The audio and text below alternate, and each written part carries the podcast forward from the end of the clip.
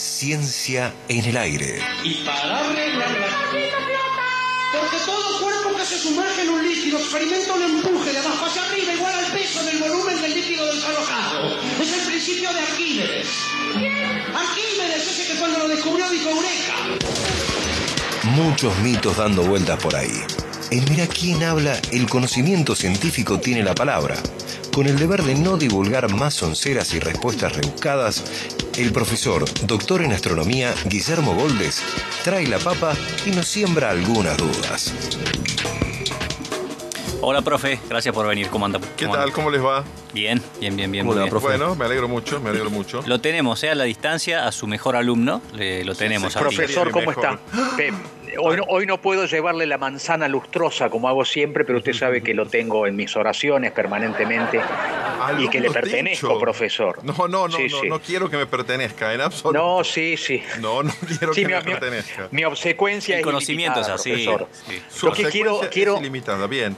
Eh, Quiero instalarme a perpetuidad en el cuadro de honor, así que yo este, incluyo la obsecuencia como una de las herramientas. frases este, como que- esas solo se las había escuchado al, al señor de la nata.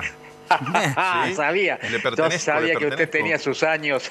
Gianni Lunadei. Así ¿eh? es, así es. Tengo mis años, Bueno, los tengo bueno. escondidos, pero afloran. Yo sabía. Inevitablemente. Yo sabía. Y bueno, Bueno. ahí están, ahí están profe- siempre anidando Gusto de verlo, alumno. Me parece, me parece que usted es Sí. recursante, no sé, no sé. Sí, sí, vengo en calidad de oyente, incluso ya este, me- me- el centinela recién quiso, quiso este, expulsarme acá del predio, pero yo, bueno, ten- tengo buenos abogados, me pude instalar aquí a la distancia como para seguir su clase con toda la atención que ¿Tiene se buenos merece, ¿no? abogados, Sí, muy buenos. por ejemplo? Muy buenos. No, no. Lo último que porque se dice, los- profe, ¿no? No, después me los quitan, me los quitan de las manos porque están, están haciendo. Hay mucha gente buscando buenos abogados. O, no sé o les por- hacen una oferta mejor, digamos. Claro, lógicamente, sí, me los Correcto, quitan de las correcto. manos. Sí, Mira, el profe dice que estuvo pensando, eh, Tincho, en el, en el alumnado y dice que trajo, Sí. no sé, trajo algún, trajo algo de humor para nosotros. No, no, no. Ah, qué bueno. Es- eh, eh, Qué bueno. No, no lo puedo tirar al aire porque tiene copyright.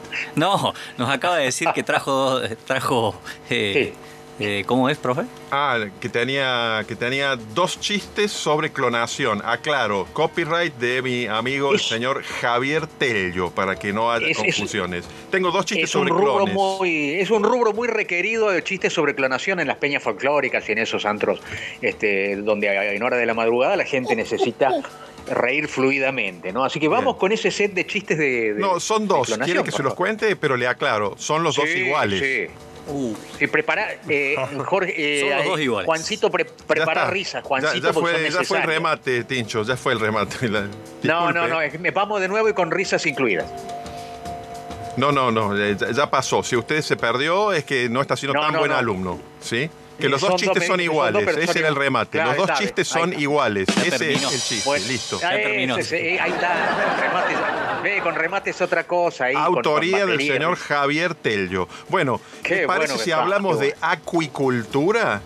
Bien, Sí. bien, cómo Sí. no. Pero Bueno, esto seriamente, ¿eh? Pase Tincho y cuéntenos. No, no, si yo es usted el catedrático. No, bueno, saben que es acuicultura. Es- es la no- las noticias sobre acuicultura se, estuvieron muy, muy vigentes hace un par de semanas, no con ese nombre. Había que leer el desarrollo de la noticia para saber de qué se trataba. Se habla de acuicultura cuando se crían peces en cautiverio. Acuicultura. ¿sí? Peces en cautiverio. Bien. ¿Y a raíz de qué viene esto? Bueno, de lo que pasó en Tierra del Fuego, ¿no es cierto? Donde, eh, donde mm, se decidió hace un par de semanas, recuérdame si eran Diez días, algo así, diez sí. días, que en, en esa provincia, en particular en el canal de Beagle, en las aguas argentinas del canal de Beagle, no se iba a comenzar a, eh, bueno, a criar salmones eh, a escala industrial, como sí se hace en Chile desde hace ya muchísimo tiempo. Y esto fue, por supuesto, muy festejado por gran parte de la población y por las, por las agrupaciones ambientalistas en particular, ¿no? Entonces vamos a hablar un poco de eso, de por qué, por qué se decidió no, no acceder a la cría de salmones, que de alguna forma las empresas salmoneras venían presionando, las empresas salmoneras que están en Chile, insisto, hace más de 30 años, Chile es el segundo productor de salmones en el mundo. El primero es Noruega y el segundo es Chile, con la salvedad de que en Chile o en Argentina no hay salmones, naturalmente, ¿no es Ah, cierto? usted, y de claro. que el consumo de salmones en el mundo esencialmente se da en el hemisferio norte, ¿no es cierto? Por supuesto, aquí se puede consumir salmón, pero el volumen que se consume en Argentina o en Chile es minúsculo.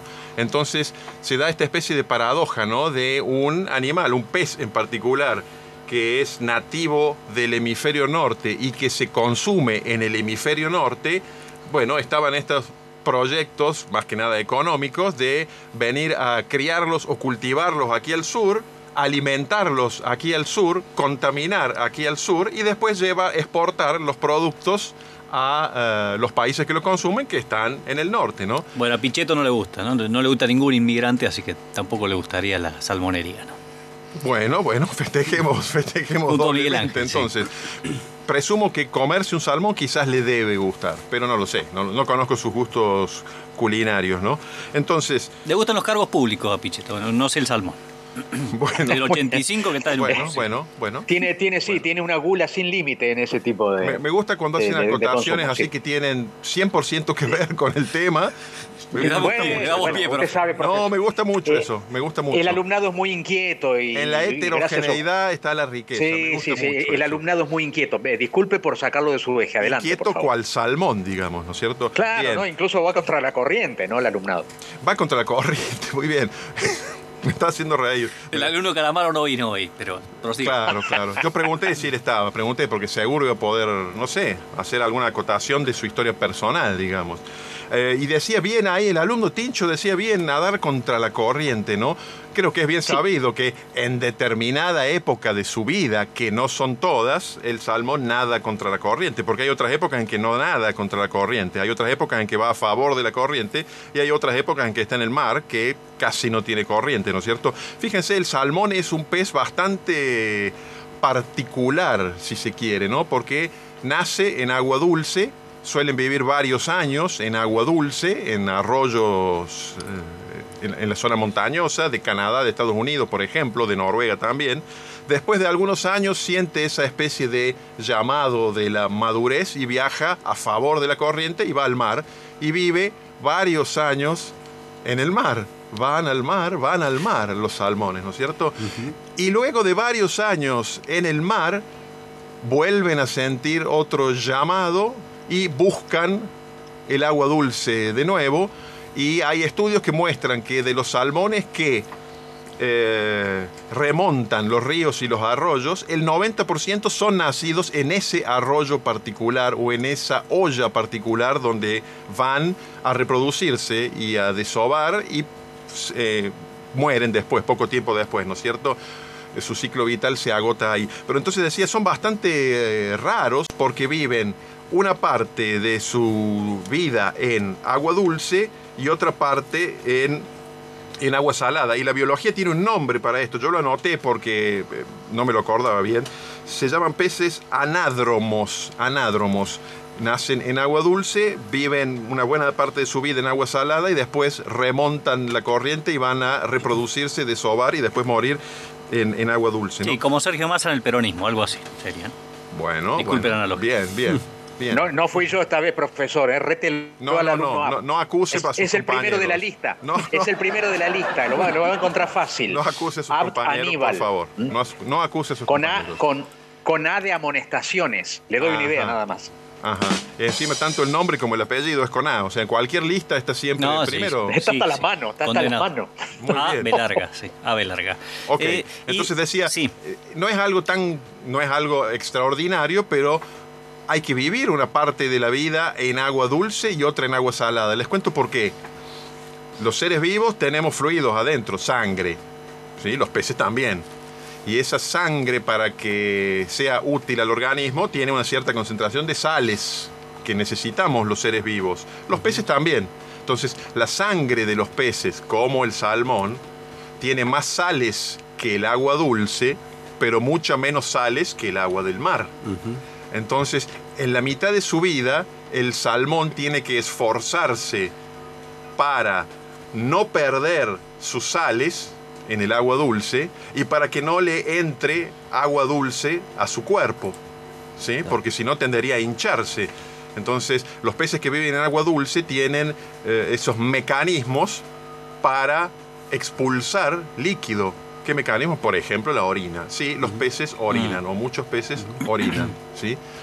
Eh, los peces que viven en agua salada es al contrario, tienen que evitar que les entre demasiada sal y tienen que evitar perder su agua interior que es más dulce. Porque si no, los peces se pueden, aunque parezca un chiste, no lo es, deshidratar. Entonces tienen mecanismos que todo el tiempo, en un caso en los peces de agua dulce y en otro caso en los peces de agua salada, mecanismos que funcionan al revés.